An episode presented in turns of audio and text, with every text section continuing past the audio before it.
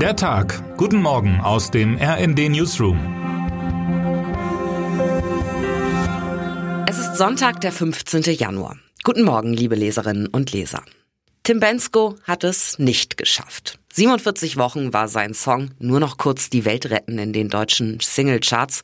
Doch gerettet ist die Welt auch mehr als zehn Jahre später immer noch nicht. Im Gegenteil, die Klimakrise ist längst Realität und spitzt sich weiter zu. Und Klimafachleute der NASA fürchten, dass 2023 noch heißer wird als das vergangene Jahr. Vor diesem Hintergrund sind das keine schönen Bilder, mit denen Deutschland in diesen Tagen international für Schlagzeilen sorgt.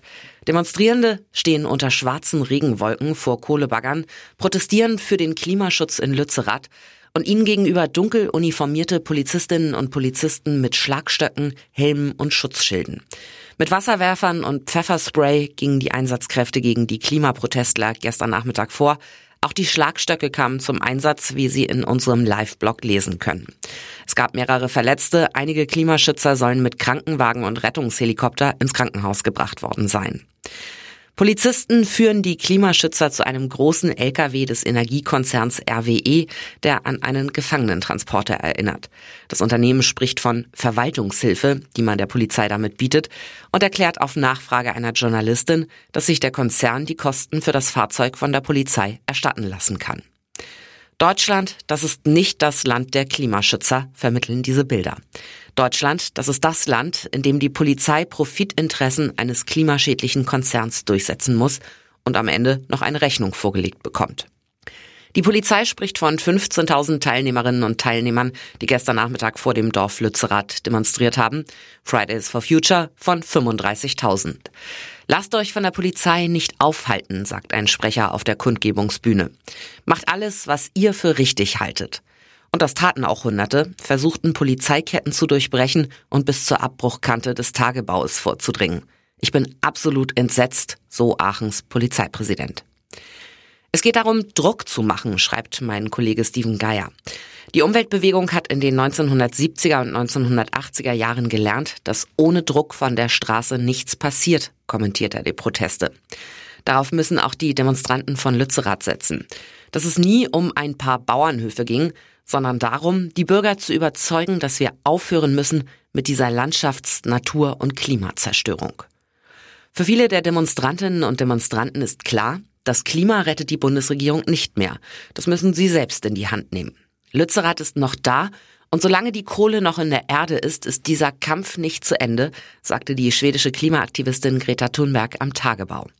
Konzerne wie RWE müsse man eigentlich zur Rechenschaft ziehen. Dass die Grünen mit solchen Unternehmen Kompromisse schließen, zeigt, wo ihre Prioritäten liegen, sagt sie. Welche Kompromisse die Grünen beim Klimaschutz eingegangen sind, zeigt sich auch nach rund einem Jahr Ampelregierung. Das von der FDP geführte Verkehrsministerium ist das große Sorgenkind beim Klimaschutz und die Grünen hätten das Ministerium am liebsten selbst besetzt. Längst zeigt sich, kein Sektor ist so weit vom Erreichen der Klimaziele entfernt wie der Verkehrssektor, wie meine Kollegen Alicia Mentgen und Andreas Niesmann berichten. Schon 2021 hatten Autos, Lastwagen, Flugzeuge, Schiffe und Bahnen mehr Klimagase ausgestoßen als vorgesehen. Laut Schätzung der Denkfabrik Agora Energiewende ist die Lücke zwischen Vorgabe und Realität im vergangenen Jahr noch einmal gewachsen.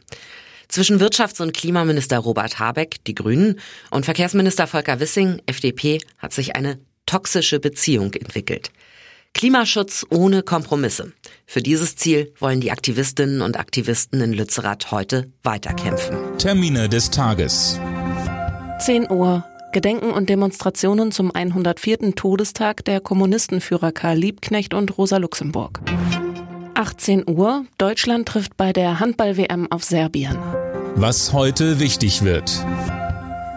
In Hessen könnte durch weitere Regenfälle am Sonntag punktuell die höchste Hochwassermeldestufe erreicht werden. Unter anderem am Pegel Marburg sei Stufe 3 möglich, erklärte eine Sprecherin des Hessischen Landesamts für Naturschutz, Umwelt und Geologie. Ab dieser dritten Meldestufe werden Ortschaften vom Hochwasser eingeschlossen, Straßen sind unpassierbar. Und nun wünschen wir Ihnen einen guten Start in den Sonntag. Text Sven Christian Schulz, am Mikrofon Anna Löwer und Anne Brauer. Mit rnd.de, der Webseite des Redaktionsnetzwerks Deutschland, halten wir Sie durchgehend auf dem neuesten Stand. Alle Artikel aus diesem Newsletter finden Sie immer auf rnd.de slash der Tag.